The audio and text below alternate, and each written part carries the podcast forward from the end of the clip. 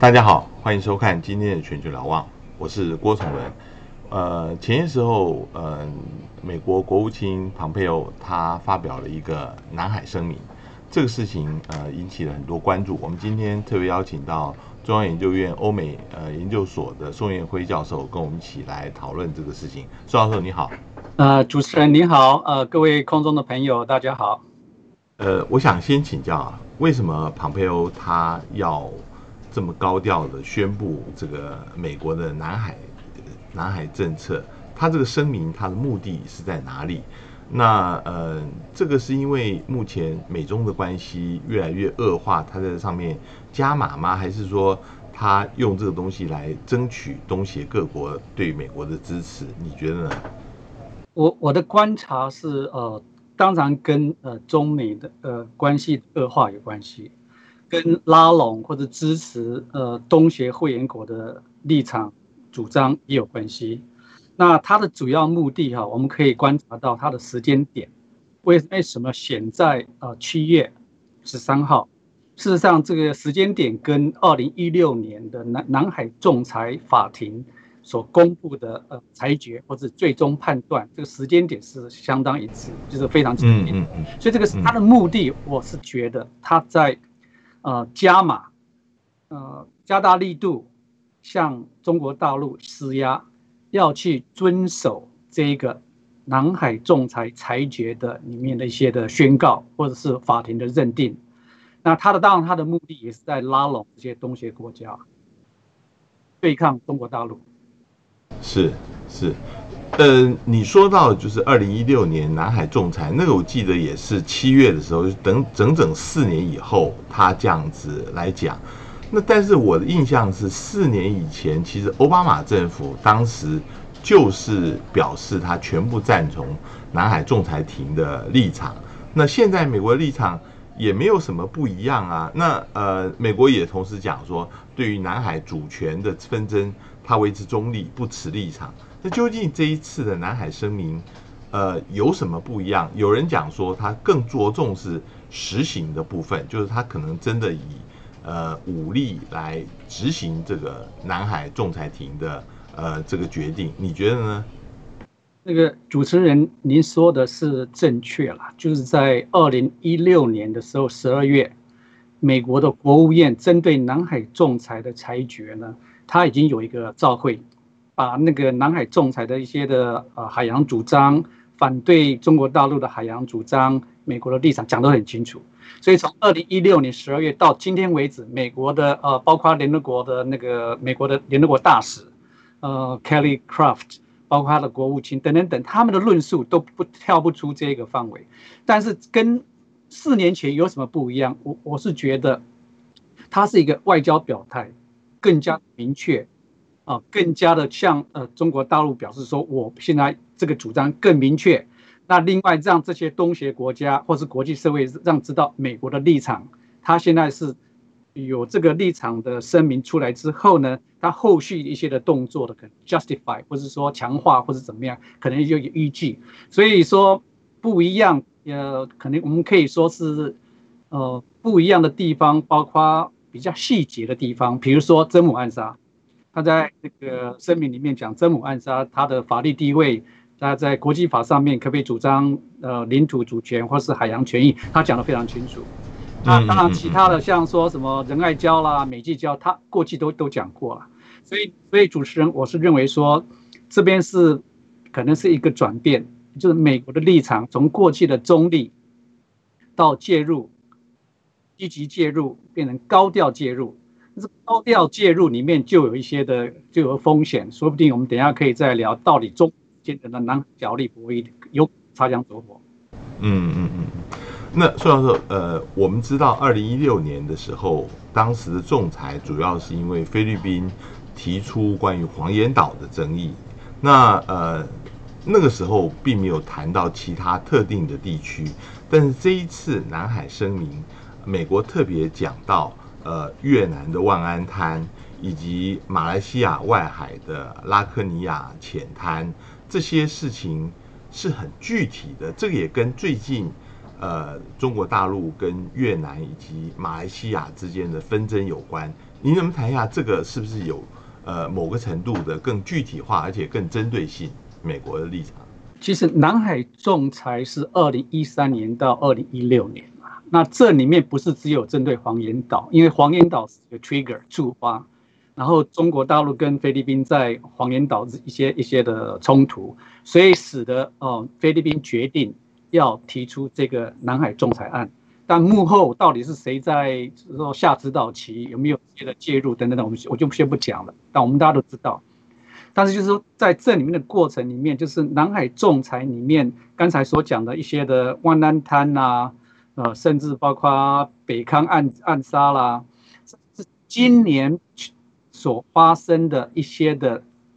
冲突，也就是中国大陆跟马来西亚在北康暗杀，中国大陆跟越南在万安滩。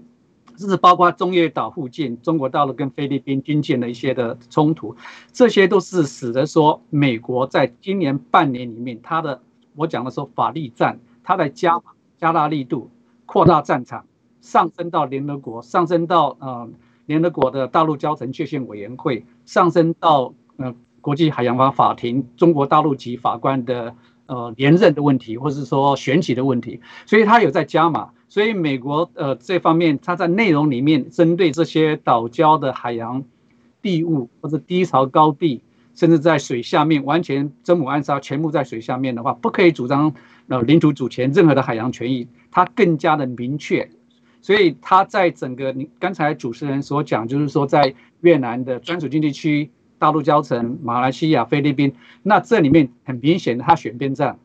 那选边站是选择根据美国所了解海洋法公约，赋予沿海国在它的大陆交层专属经济区所所有油气资源、海洋渔业资源这个主权权利，所以他已经选边站在那一边。那选边站在那边，他必须说什么呢？中国大陆在这边的活动，在越南重叠区的专属经济区，在呃菲律宾跟马来西亚的大陆交层，他说这是非法。但是他已经把中国大陆在南海的主张完全说 unlawful，这是非法。根据海洋法，也根据哦二零一六年的那个裁裁决，所以是美国的美国立场。从这个声明里面我们看得出来，他加码、加大、扩大这个南海的法律战。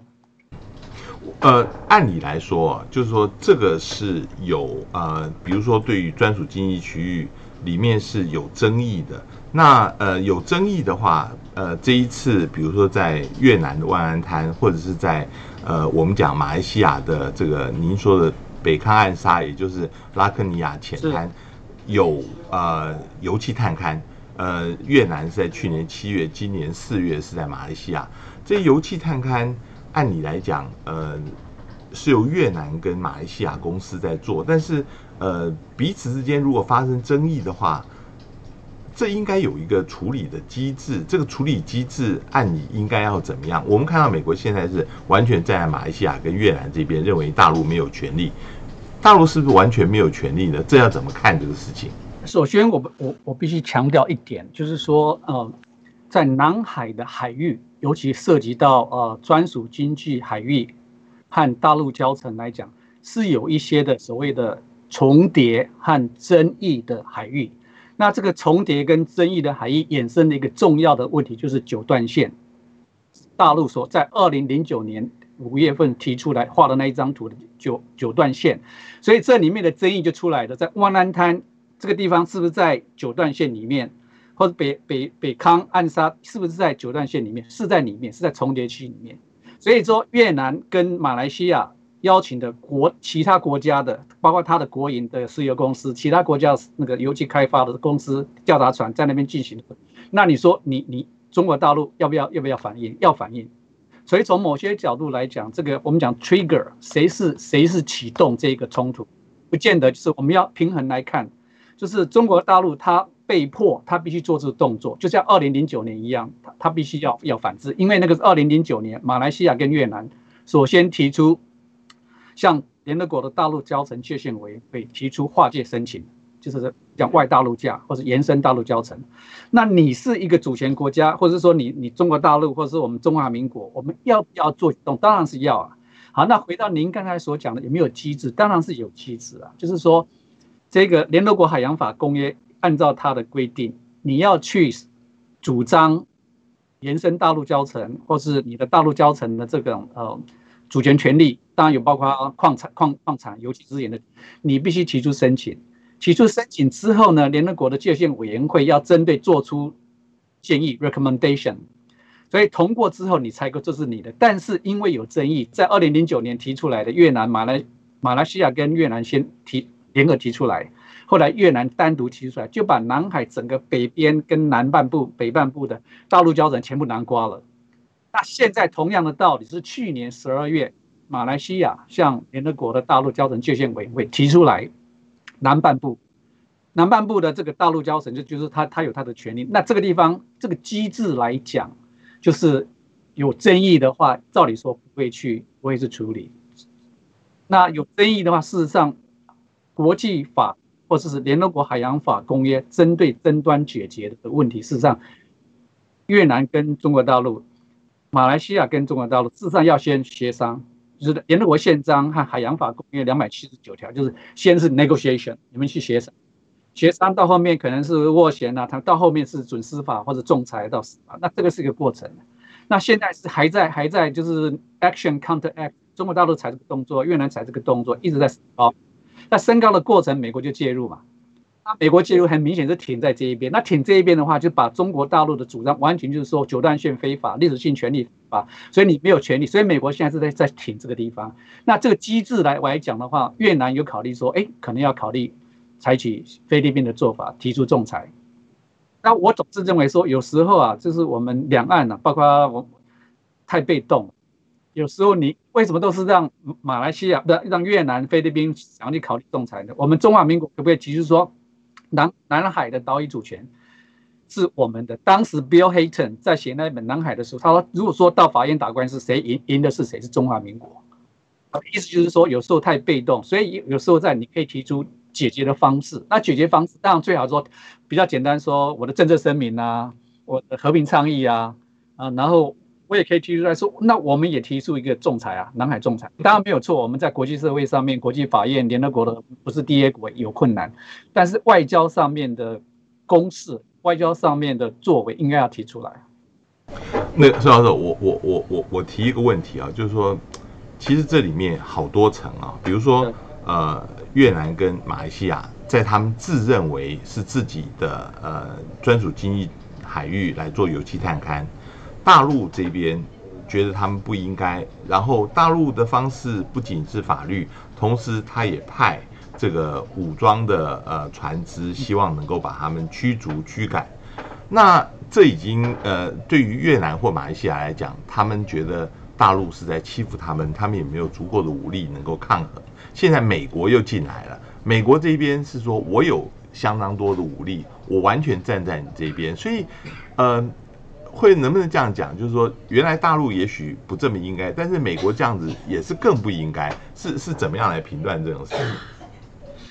这个国际政治啊，真的是就是在美国在声那个南海声明里面，他讲说，might is is right，就是。当权就是公平。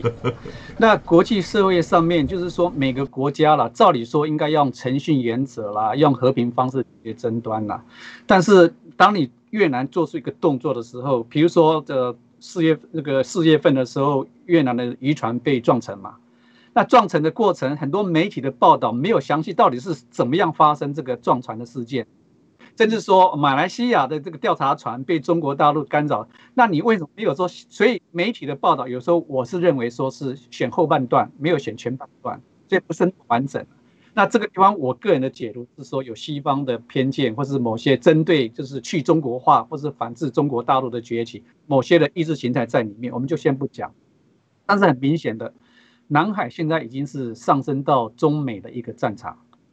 中美关系的恶化，贸易啊，香港啊，新疆啊，华为的等等等，一直包括台湾问题在，全部在里，所以它的恶化，整个再加上美国的选举过来，所以这里面的发展过程的时候，南海变成一个抓手，美国抓手，那抓手的话，中美的博弈，中美在这边的擦枪走火可能就很大。呃，我最后这一节结束前，我想特别问你一个事情，就是曾母暗杀。你刚刚也前面提到，是我们从小的课本是跟我们讲说，曾母暗杀是我们最南端的领土。当然，这个是按照中华民国主权的传统概念来看啊。但是在这一次美国南海声明里面提到，真母暗杀距离马来西亚只有五十海里，距离中国有一千海里啊。这个呃。从这样子来看的话，真母暗沙不应该是属于中国，而且这还不是领土。真母暗沙它是不是岛礁？不是说露在水面上，是淹没在水里面的。那呃，这个陈述其实呃，跟我们在台湾跟中国大陆的呃从小被教的是完全不一样的。你怎么看这个事情？在回答你这个有关真母暗杀法律地位之前呢，我我我必须要向各位观众啊，大家指出一点：一九八二年的联合国海洋法公约通过，一九九四年生效，到今天为止，这个公约对中国大陆是有约束性的，对南海周边国家有约束性。但这个公约的确赋予越南、马来西亚、汶莱、菲律宾、印尼、新这些国家。主张两百海里的专属经济区和大陆交城。那从南海的地理来看，这些周边国家，它的确是有权去往那边延伸两百海里。所以南海这个，因为海洋法公约的通过生效，的确对我们就是说传统上面我们的海域海疆是有影响，但是不能够不接受。所以它不能够不接受的时候，你现在就要争就九段线或者历史性的权利，或是大陆交城，你要是要上上高上升到说。历史性权利包括油气资源开发吗？包括高智慧高法官，大陆的学者又指出这个。那这个地方我们就是要，可能就是有些工业的规定，我们不能够放大。那就回到真母暗杀。我记得邱宏达教授很早在一九七零年、八零年代就写的文章，就里面讲是说，中沙群岛几乎大部分的海洋地物都是水下面。我们怎么说中沙群岛是我们的领土主权呢？一样的道理，真母暗杀水下面二十公尺，国际法上面你不可以主张海下面的地物是你的领土。比如说冲之鸟，日本的冲之鸟，为什么日本花了这么多钱把它围起来，就怕它沉到下面没有没有领土主权的那个主张的权利了嘛？所以真母暗杀，我是觉得啦，我们我们这个领土最南端的领土，这个领土你你的概念是海洋领土、海洋疆界，我们讲蓝色国土嘛。那蓝色国土这里面的话，最南边，哎，你有没有可能就是说，真母暗杀是包括在我们的，譬如说太平岛往南边画下去两百海里。假如说太平岛，当然就是我们认为说有可以主张两百海里嘛。那但那我们的蓝色国土或是海洋领土这个地方，从那个大的概念，是不是可以到最最下面去？所以这看你怎么看，怎么去解读。但是从国际法理上来讲，真母暗杀的确是水下的 submerge，不可以主张领土权。嗯。呃，所以从你刚刚所说的，就是说，虽然这个九段线是一个历史领域，但是这里面是不是我们可以据此来讲，我们有两百海里的经济海域、专属经济海域，这是两回事。其实两百海里经济海域，我们更现实一点，应该要从联合国海洋法公约来看这个事情，是不是如此？所以这两个是不同的概念，没有错。所以这样来讲的话，就是我们在南沙的南沙群岛这些岛礁，包括最大，当然最大就是太平岛，我讲自然形成的了，那人工我们就不讲。所以最大就是太平岛的话，就是说你能够主张两百海里，你还是到后面还是要划界嘛。所以划界的话，七十四条跟八十三条，就是七十四条是专属经济区，就是跟呃有重叠的话要划界；八八八十三条是大陆交城。即使你太平岛说我们太平岛，假如真的就是说，根据国际法的规定，一百二海洋法公约一百二十一条，我们可以主张两百海里，你还是要跟菲律宾划。对，没错，那划可以划到多少？所以我刚才讲说地理上的限制啊，真的是对我们是不利了。那这个是国际的现实，你已经批准，我讲大陆批准了。那我们我们是我们是遵守了，所以这个地方对我们不利。所以最好的方式，我是觉得说，还是说，根据呃七十四条、八十三条海洋法公约一百二十三条，半封闭海，也就是说搁置争议，共同开发，大家分享，把南中国海变成一个大家可以和平共同分享使用的一个海，这个是对我们来讲是比较好的。好，我们等一下下一节，我们继续呃跟宋教授来谈，就是。呃，我们前面谈的是很具体的这一次海洋，呃，就南海声明。但是这后面呃有非常多的国际政治的互相的折冲在里面，其中包括东协的立场，包括美国有没有可能借这个声明，呃，作为一个将来打一场小战争的一个借口等等。我们等下回来继续谈。